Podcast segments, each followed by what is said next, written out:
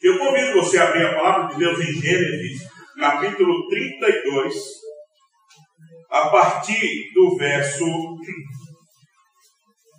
22 ao 32, mas o nosso foco de exposição será o verso 24 ao 30, mas para uma questão de contexto, vamos então ler Gênesis 32, versos 22 ao 31.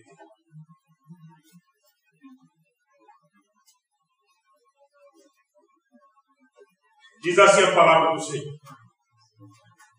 Levantou-se naquela mesma noite, tomou suas duas mulheres, suas duas servas e seus onze filhos.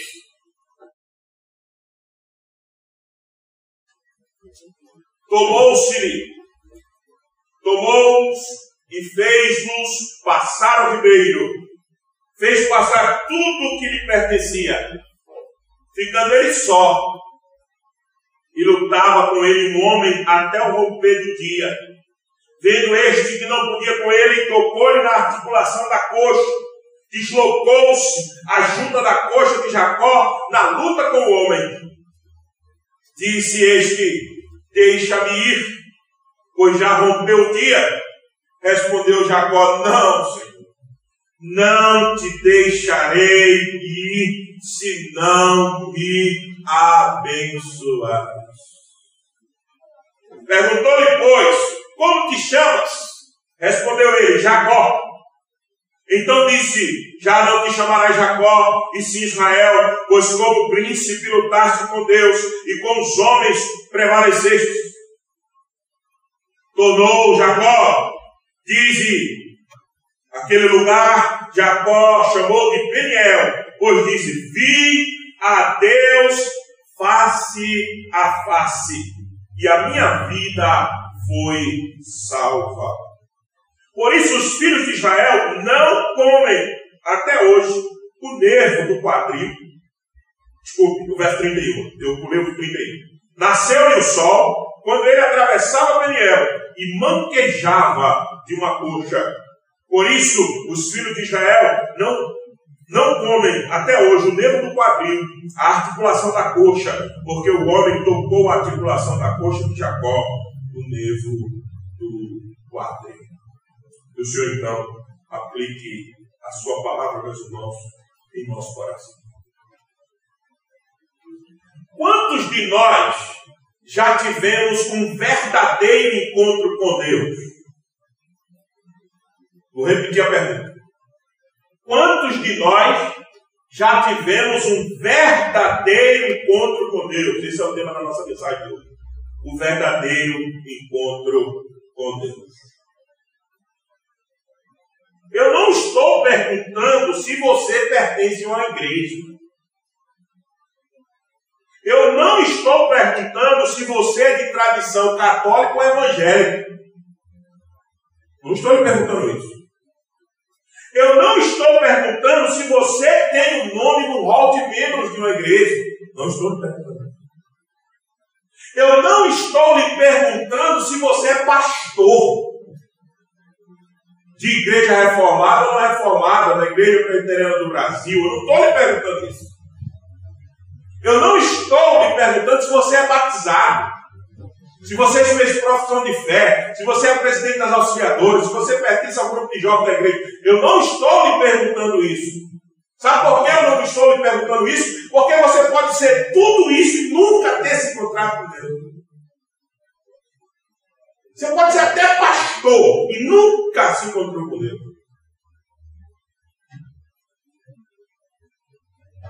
Você pode ter o carro que estiver na igreja e nunca se encontrou com Deus.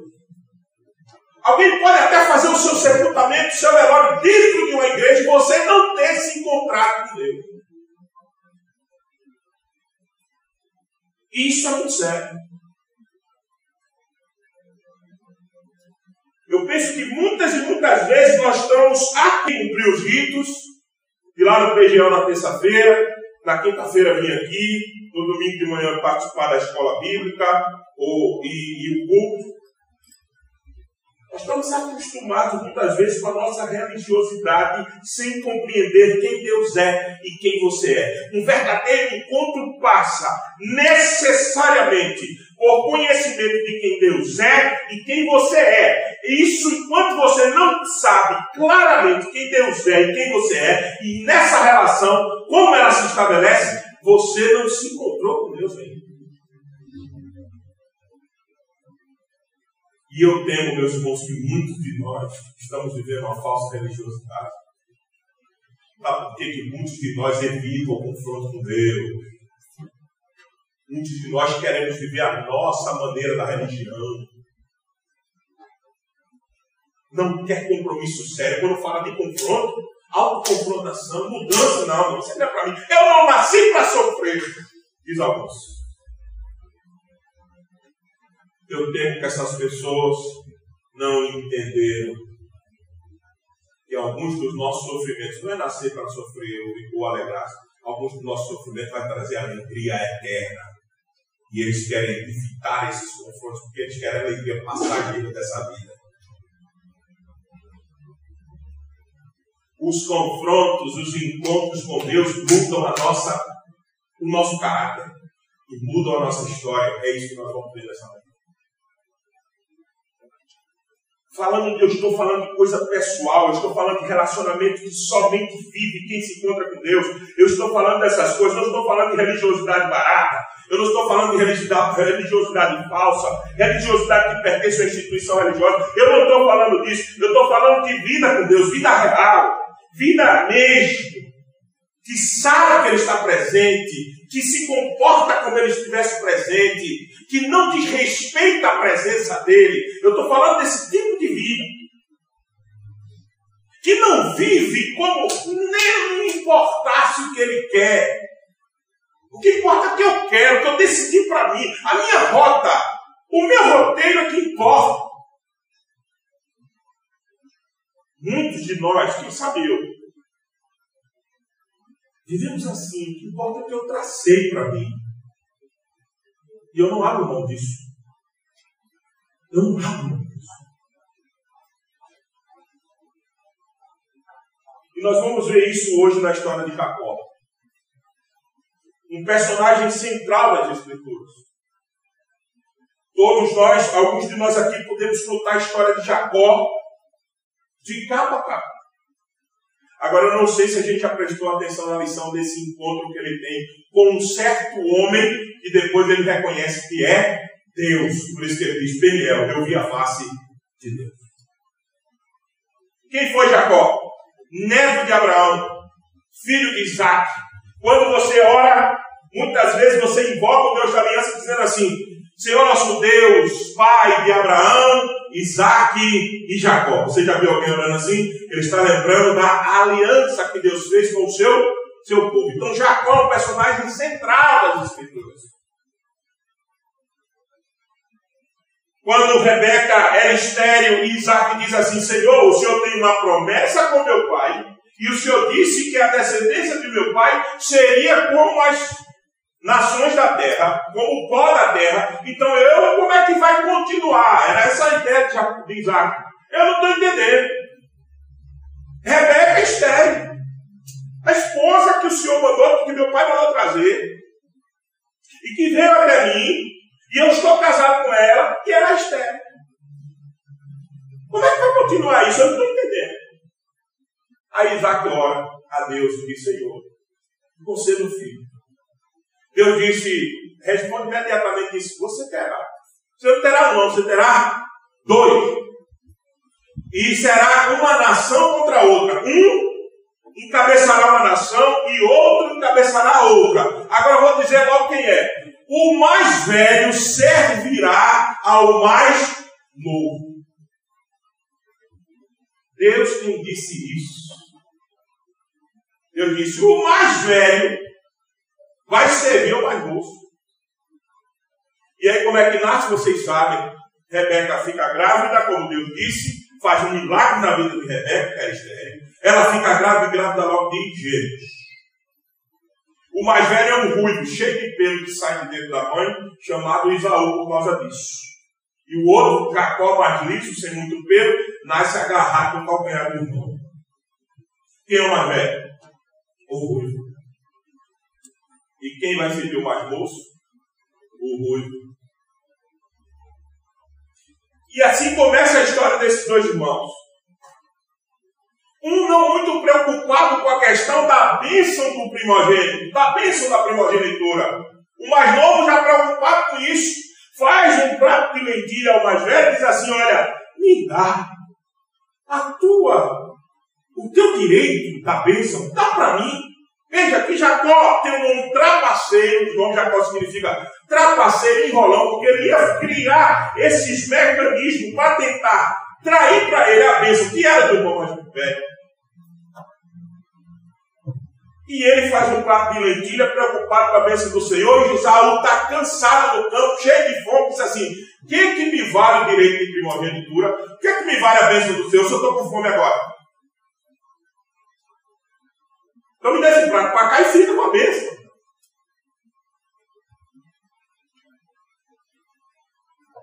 A mãe, Rebeca, nós falamos de família, parece que aquela família não tinha estrutura legal. O pai gostava de Isaú e a Rebeca parece que gostava de Jacó mesmo. Mas a Rebeca tinha ouvido também que o mais novo era onde estava a bênção de Deus, né? Também não esqueçamos disso.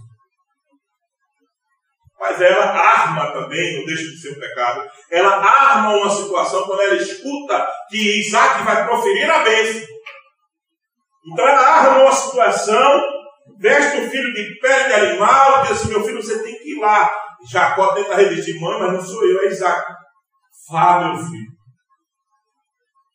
Ele vai, Isaac, e, desculpa, é Esaú. Isaac está cego. Isaac não vê direito. Isaac abençoa quem? O mais novo, pensando que era quem? O mais velho. Esaú, Isaac está para morrer, Esaú vem até o pai e está sabendo que vai morrer. E quando chega perto do pai, pede que o pai o abençoe. E ele disse: Eu já fiz isso. Aí Esaú descobre a face do seu irmão e diz assim: Onde ele estiver, eu vou matá-lo. Eu vou matá-lo. Rebeca sabe disso, pega algumas coisinhas, faz uma mala para Jacó e diz: Tome daqui. Foge. Jacó foge, isso está relatado lá no capítulo 27 do livro, do livro de Gênesis. 28 do livro de Gênesis. Assim que Jacó foge, ao pôr do sol, quem aparece para ele?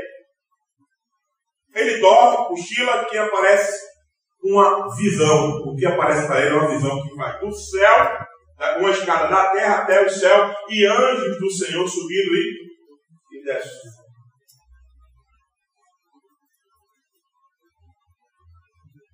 Deus está afirmando a Jacó que vai cumprir o que disse.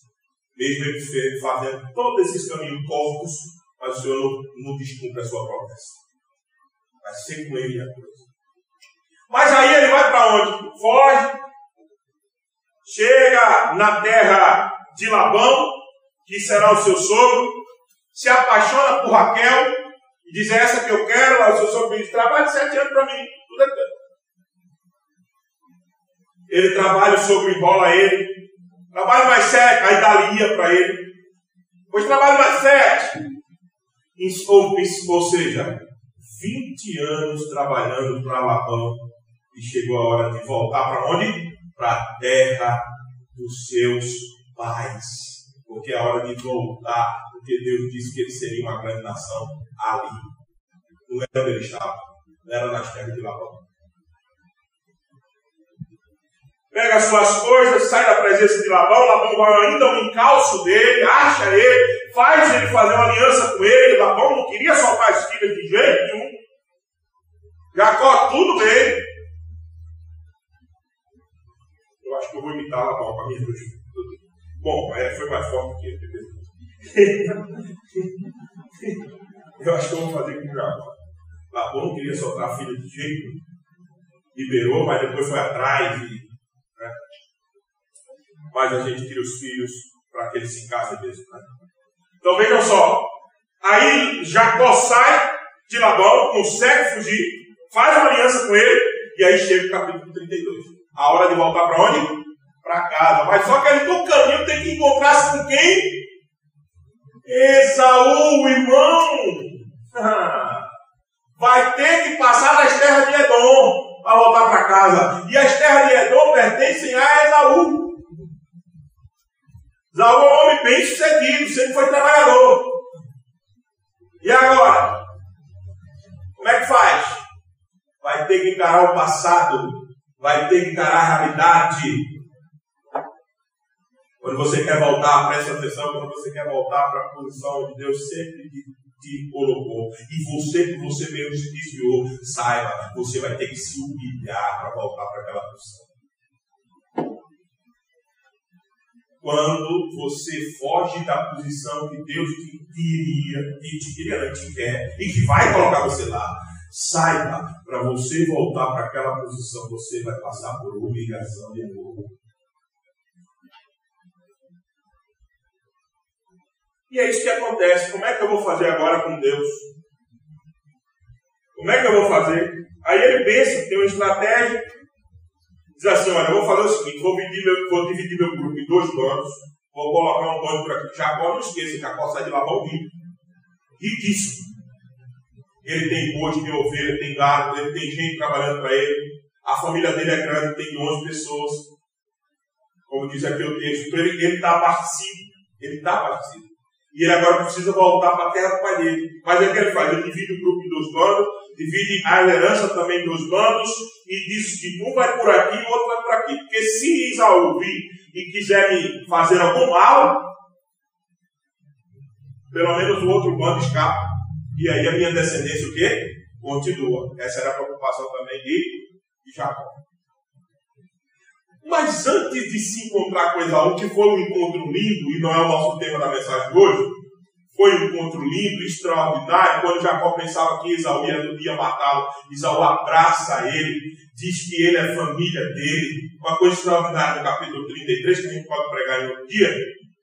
Coisa linda, os encontros dos irmãos. Mas antes de se encontrar com o irmão, ele teve outro encontro na noite anterior que ia se encontrar com o É esse encontro que eu queria trabalhar rapidamente com você.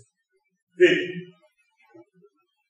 ele, verso 22, levantou-se naquela mesma noite, tomou as suas duas mulheres, nas suas duas servas e seus onze filhos e transpôs, transpôs o val de Jacó.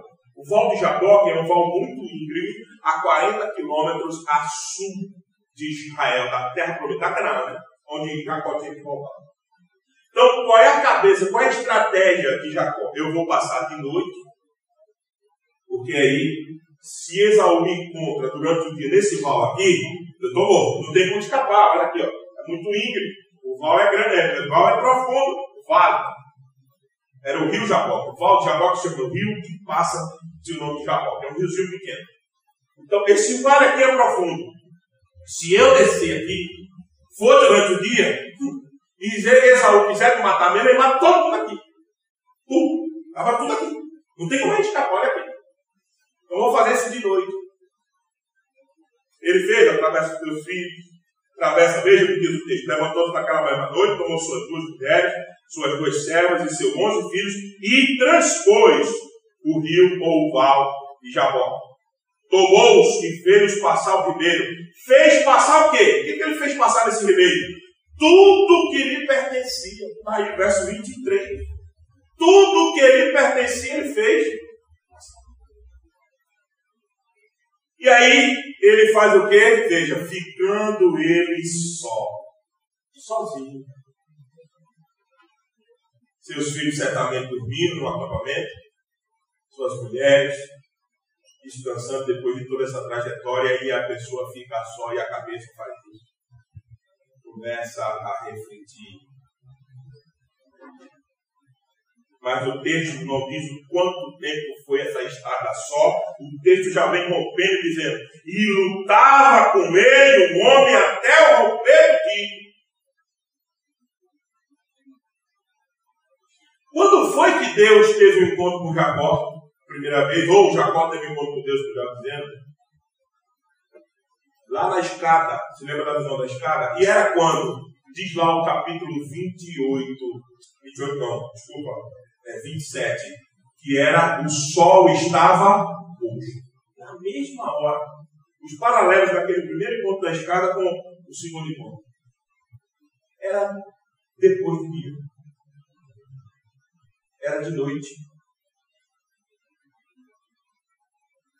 Lutava com ele um homem até romper do dia.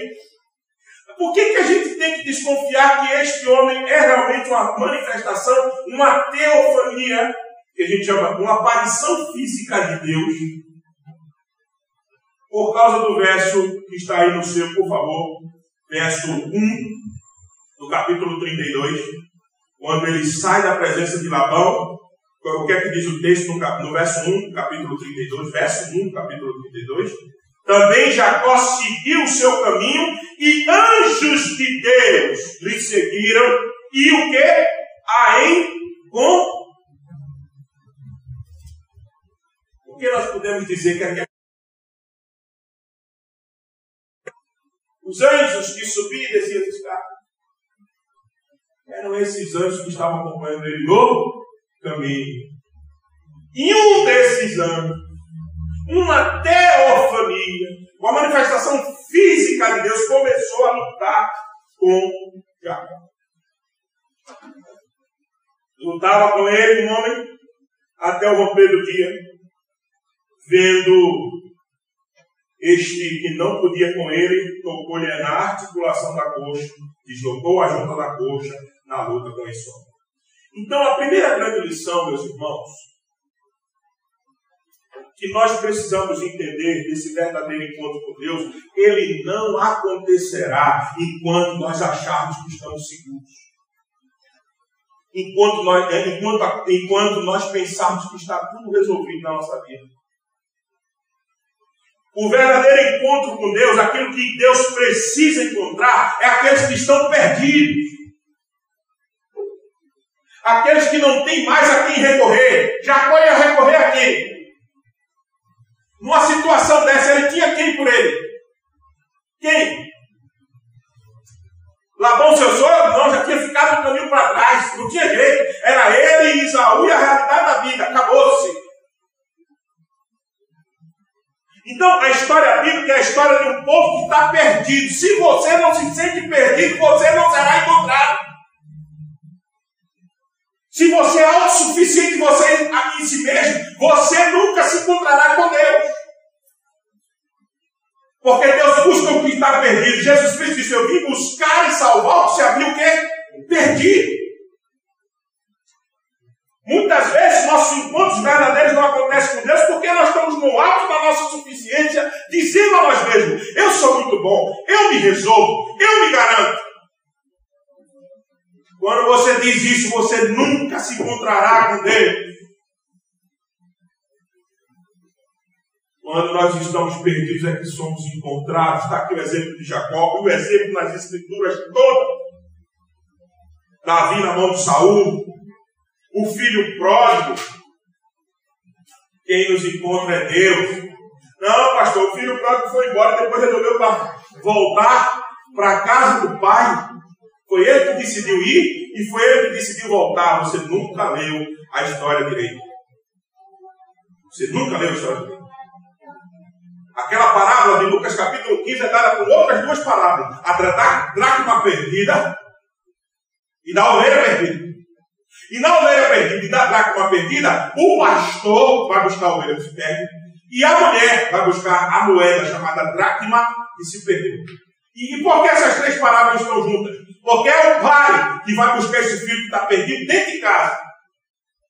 Como assim, pastor? Um pai, naquela cultura, jamais daria herança ao filho mais novo. Sendo que o filho mais velho, mais velho está vivo e ele também está vivo. Por que o pai dá? Eu vou dar para poder tratar dele. Tome. E vai embora. Pastor, mas isso é muito pouco para a gente concluir isso. Lembra-se da parábola quando o filho está voltando, quem é que está na janela da casa olhando para o caminho? Aquele que mandou o filho embora para buscá-lo. Deus busca e se encontra com quem está perdido. E a busca é deles. Você lembra dos nossos primeiros pais? Vamos voltar lá no começo da Bíblia, Adão e Eva. Quando eles pecaram, a primeira coisa que eles fizeram foi se esconder de quem? De Deus. Na sua autossuficiência, fizeram folha para si, cobriram um pouco, foram para lá, para dentro da mata, não querer ver Deus. Deus disse: Adão, onde está? Deus vai em conta daquele que está perdido. Primeira grande lição: você só vai se encontrar de fato com Deus se você estiver perdido. Mas, pastor, eu não estou perdido, você que pensa. Se depender sua vida de você, você está perdidinho. Hum. Ai, ai. Triste daquele que pensa que está totalmente garantido, salvo, resolvido. Não está. Muda-se governos, muda-se estrutura e você perece. Nós só estamos seguros na mão de Deus. Só na mão de Deus. Em mais lugar nenhum. Segunda lição desse verdadeiro encontro. Primeiro, você precisa estar perdido. Segundo, o que de fato que tem que acontecer quando você estiver se encontrando com Deus é de fato você querer que Ele te abençoe, que Ele mude a sua vida, que Ele mude a sua disposição. Veja o que José faz, o que Jacó faz, desculpa. Vendo que este homem não podia com ele. O homem veio para lutar, o homem veio para lutar com Jacó e o homem não estava aguentando. Aí ele vai, esse homem toca na coxa de José e disse este: Deixa-me ir.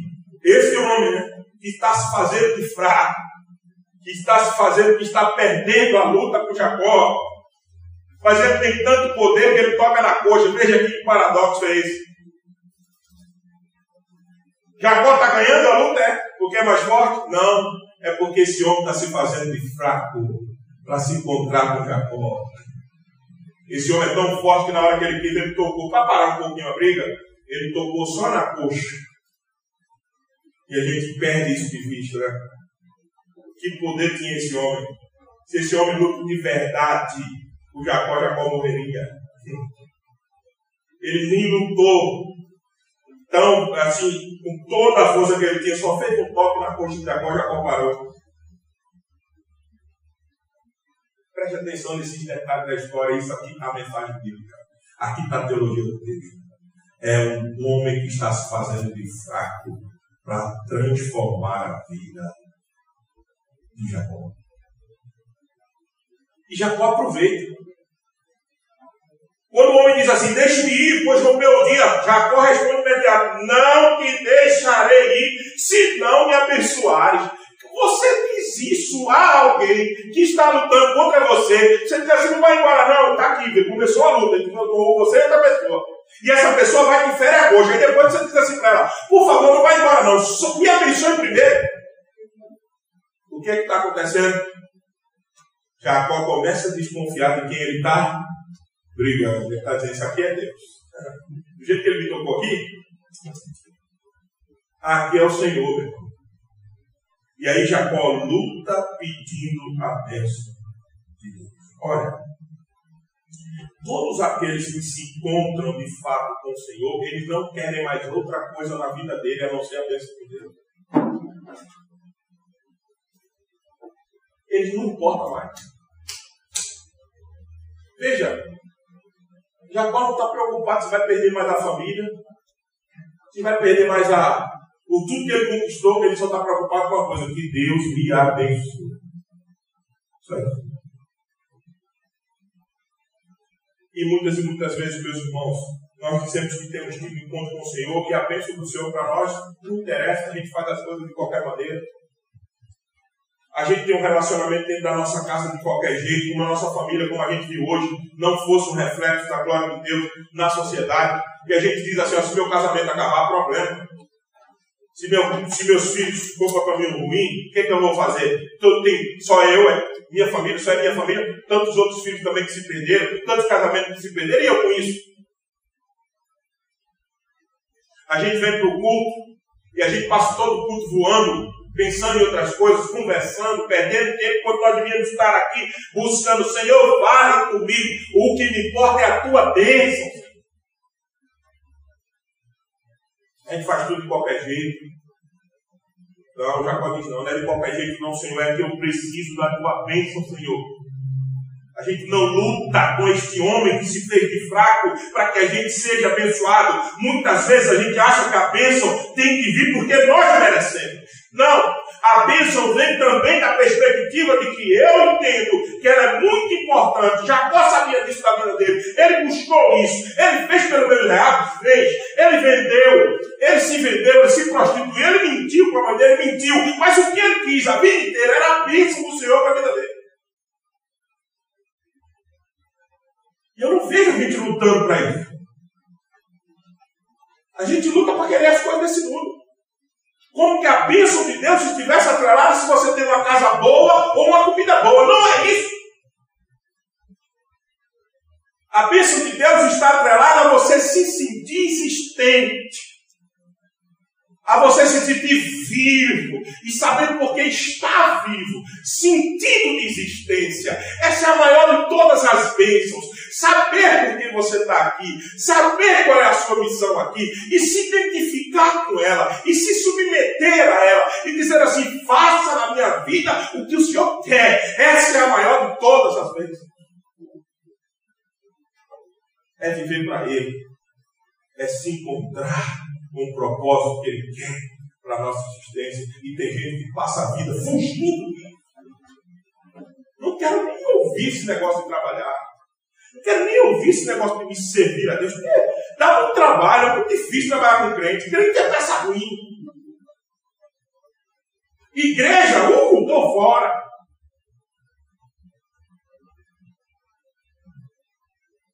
Enquanto nós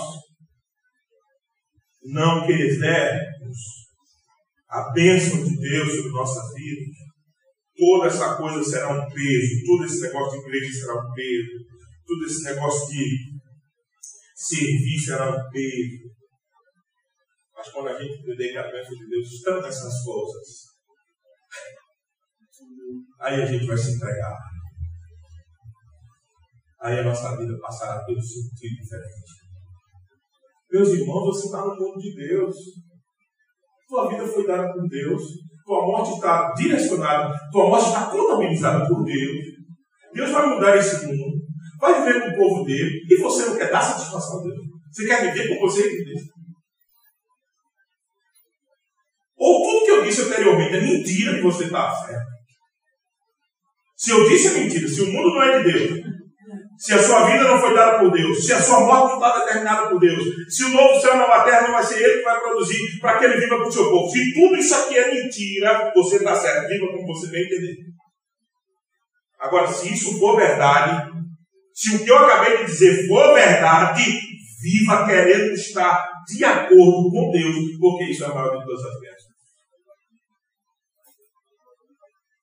Todas as Isso é o segundo ponto. Busque mesmo a bênção de Deus. Quando estiver se encontrando com Ele, faça que nem Jacó. Não, eu não vou largar o Senhor enquanto o Senhor não me abençoar. Eu não solto. Tem gente que já largou a bênção de Deus há muito tempo. Jacó disse: Eu não volto, eu quero. Enquanto o Senhor estiver aqui comigo e eu puder, eu quero a sua bênção e acabou. Não tem nada que me mude. Não te deixarei ir, de Jacó, se não me abençoar. Você diz assim, poxa, Jacó tem um poder extraordinário. Poxa, Jacó está mandando em Deus. Olha aí, está vendo? Por isso que tem crente que está certo, bota Deus na parede, imprensa que ele te dá. Isso é a maior baboseira que mundo. Não é uma baboseira. Isso é mentira quando Deus se enfraquece e se coloca para lutar com Jacó, ele já está querendo que Jacó diga isso, porque é justamente isso que ele vai fazer. Ele não veio se encontrar com Jacó para não abençoar Jacó. Ele já disse antes que Jacó seria abençoado. Ele disse antes de Jacó nascer: Esse é quem vai ser a descendência do meu povo. Quando Deus permite que Jacó diga isso e não mata Jacó, é porque ele quer justamente que Jacó diga isso. Deus nos leva, às vezes, numa condição. Ele já quer nos abençoar, mas ele quer que você peça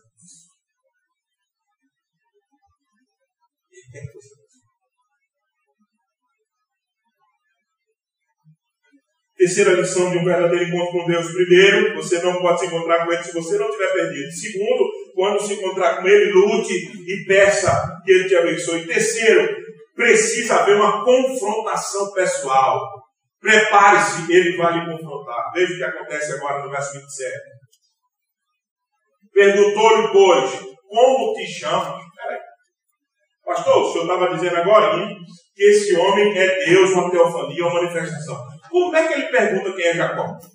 Que negócio torto é este? Não estou entendendo. Você se lembra, na história deste mesmo Jacó, quem foi que perguntou o nome a ele? Né? Isaac, seu pai. Isaac estava cego. Rebeca enfeitou Jacó e pé de urso e lutou para chegar perto do pai que estava cego. Isaac disse o quê? Quem é? Quem é? O que é que já corresponde? Esaú. Agora o Deus que conhece todas as coisas e sabe daquele diálogo, está dizendo agora, passando na cara de Jacó. Agora vamos ver se o Senhor realmente se encontrou comigo. Vamos ver se mudou agora. Quem é o Senhor?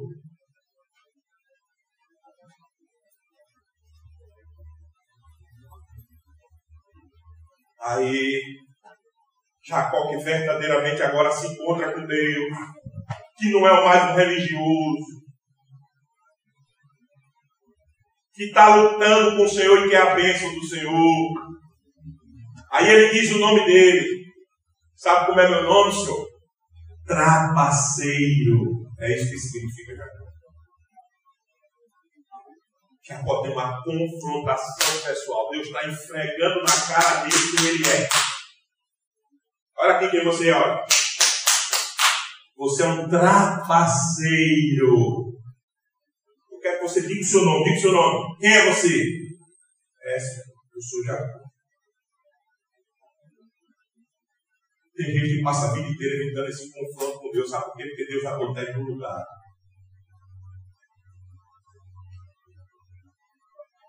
O mundo não gira em torno de você. O mundo gira em torno de Deus. Deus é o centro da existência dos homens. Os homens orbitam em torno da glória de Deus. Enquanto você não entender isso, você vai se sentir mais do que você não é. E aí você nunca terá felicidade, porque você não foi criado para o centro. Tem que fica angustiado, melancólico, desanimado, Por quê? Porque você vive em uma órbita errada. A órbita é ele, ele como centro, e nós em torno dele. Não é você sentado no seu trono e ele ter que fazer a sua vontade. Tem gente que vive assim. Sentado no trono da sua vida e Deus, faça. Ao contrário, servir para ele. E é isso que Deus está fazendo aqui. Jacó, presta atenção. Quem é você? Ele diz: Eu sou. Eu sou Jacó. Será que Deus não sabia quem estava lutando com ele? Será que o Senhor não conhecia? Não, ele está fazendo um confronto. Deus está confrontando para que Jacó entenda quem ele é. E a quarta e última coisa, por causa do nosso tempo. Um texto belíssimo, extraordinário a partir dessa constatação, dessa confrontação, aí Deus, ah, agora você está pronto, ok, chegou onde eu queria, então eu vou dizer a você uma coisa. Então disse, disse quem? O homem Deus. Já não te chamarás Jacó, e sim Israel. Será que esse homem conhecia ou não a história? conhecia. É óbvio, já está dando outro nome a Jacó. Já estava tudo preparado, Deus sabia o que ia acontecer. Já não te chamará Jacó e sim Israel, pois como príncipe lutaste com Deus, com Deus. Me diz ao homem agora, agora o homem se revela. Esse homem diz, você estava lutando com, com Deus. Esse homem se revelou. Quem era esse homem que se revelou? Você estava lutando com Deus, Jacó. E com os homens. E prevaleceste. Você vai prevalecer, porque eu tenho a bênção para a sua descendência. Tornou Jacó, disse: Rogo-te, como te chama? Jacó perguntou para ele, querendo saber quem ele era. Respondeu ele: Por que pergunta pelo meu nome? E o abençoou ali. O que é que Jacó queria? A bênção de, de Deus. O que que Jacó teve? A bênção de, de Deus. Mas com que? Com a mudança da história da sua vida. Ninguém que se encontra com Deus fica com a mesma história. Não. Impossível. Muda de nome, não só muda de nome, mas muda de personalidade e muda de objetivo existencial. Seu nome não vai mais estar atrelado àquelas coisas ruins que você fazia no passado. Não, você tem outro nome. Ah, mas eu nunca mudei de nome, pastor. É. Mas quando você muda de caráter, o seu nome modifica. Não é mais o Camilon da Petrobras é o pastor Camilo da Igreja Presbiteriana do Brasil. Entenda isso. O nome pode ficar o mesmo, mas quando o caráter muda, a audição do nome também muda. Quem? Presbítero Bruno? Ah, quem é. Você escuta diferente mesmo nome sendo o, mesmo. Por que, que mudou? Foi a história da vida das pessoas. E Deus está mudando a história de Jacó aqui. Aqueles 20 anos de trevas que ele viveu, ele viveu nas trevas. 20 anos, desde que saiu de casa. Até o dia que se encontrou com Deus. Jacó só sofreu. Teve a bênção de Deus, prosperou em certo sentido, mas nunca tinha se encontrado com Deus de fato. A partir daqui a história dele muda e você vê outro homem. Entenda. Um encontro com Deus muda a nossa história. Então, o que acontece no verdadeiro encontro? Primeiro, para que ele aconteça, você precisa estar perdido. Segundo, quando ele acontecer, você precisa lutar com o Senhor pedindo a bênção de Deus. Terceiro, é, vai haver um confronto pessoal, você vai ter que se analisar, você vai ter que ver de novo quem você é, como Jacó teve que dizer o nome dele, sou trapaceiro. E depois de tudo isso vai haver uma mudança na sua história e você será abençoado. Deus o abençoou ali. Muito bem. Aquele lugar diz, o texto, verso 30, chamou Jacó de Peniel. Peniel é vi a face de Deus e a minha vida foi o quê? Ah, olha a constatação de alguém que sai do encontro com Deus. Só por causa desse encontro com Deus que minha vida foi salva. Ninguém será salvo sem se encontrar com Deus de fato. Ninguém. Você pode ir para a igreja batizado. Pode... Se você não tiver esse encontro, você está perdido. Está sendo dito aqui. E aí, porque eu vi a face de Deus, a minha vida foi salva. Se você não tem esse encontro com o Senhor, esqueça.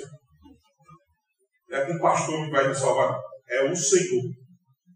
Nasceu o sol, e quando atravessava o Peniel, Peniel, Peniel manquejava de uma coxa, lembre-se que às vezes ficam os efeitos colaterais de um encontro com Deus vocês sabem quanto, quanto machucado mesmo.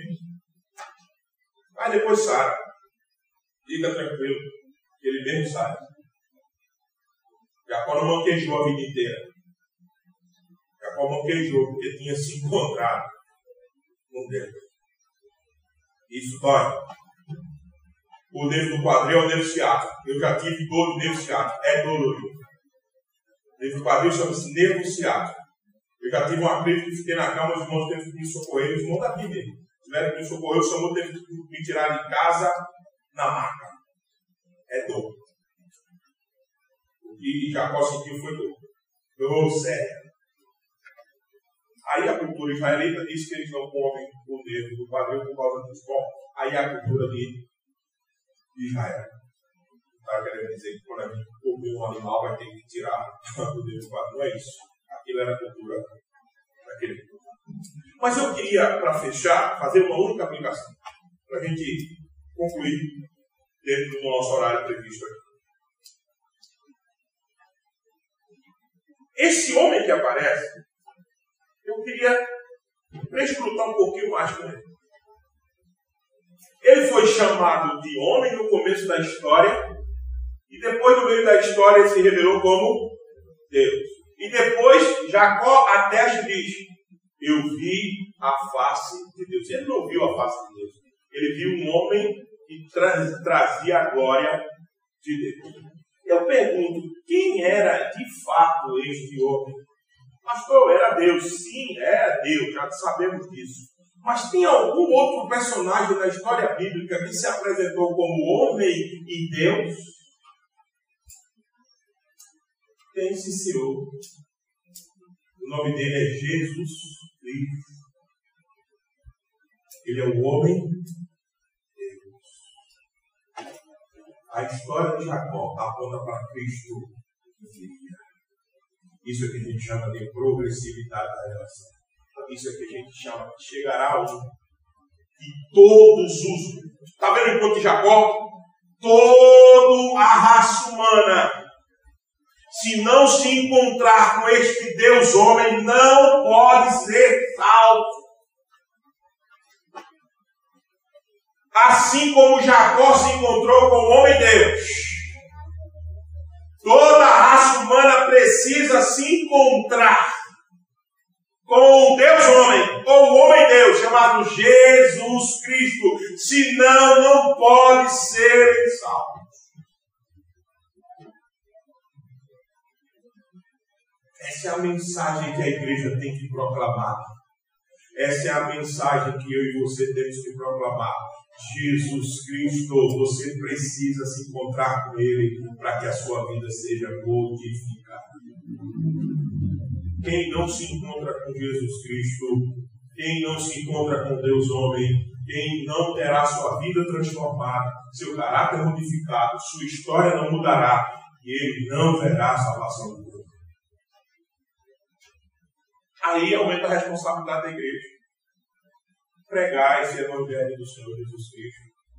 E não só pregar, mas saber que nós vivemos, nos movemos e existimos em Cristo Jesus. Porque Ele levou sobre si todas as nossas dores e por causa da sua cruz nós fomos sarados. Nós temos que viver em cima desse Cristo. Ele é a melhor pessoa, Ele é a principal pessoa, Ele é a pessoa especial desculpe, da nossa vida. Se nós não nos encontrarmos com Ele, certamente nada mudará. Viva em Cristo, se mova em Cristo, queira Cristo o tempo todo do seu lado. Mas também não deixe de anunciar Ele às outras pessoas, porque Ele é quem muda a vida de todos aqueles que Ele Ele veio buscar e salvar o que se arrependeu. Jesus fez-se de fraco. Lembra-se que o homem faz de fraco está ali lutando com Judé, mas depois mostra sua força, toca na coxa dele. Jesus fez-se de fraco, se humilhou, tomou forma humana para mudar a história dos homens. O que aconteceu em Peniel tem que acontecer conosco.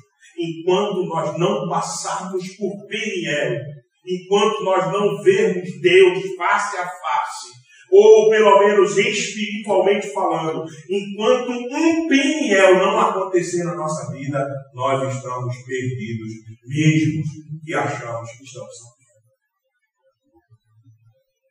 Que Peniel aconteça não só uma vez, mas que aconteça sempre quando precisarmos de mudanças reais na nossa vida. Que Peniel viva acontecendo e nós nos encontremos com verdadeiramente Deus sempre que for preciso. Amém? Deus abençoe. O Senhor aplique a sua palavra em nosso coração.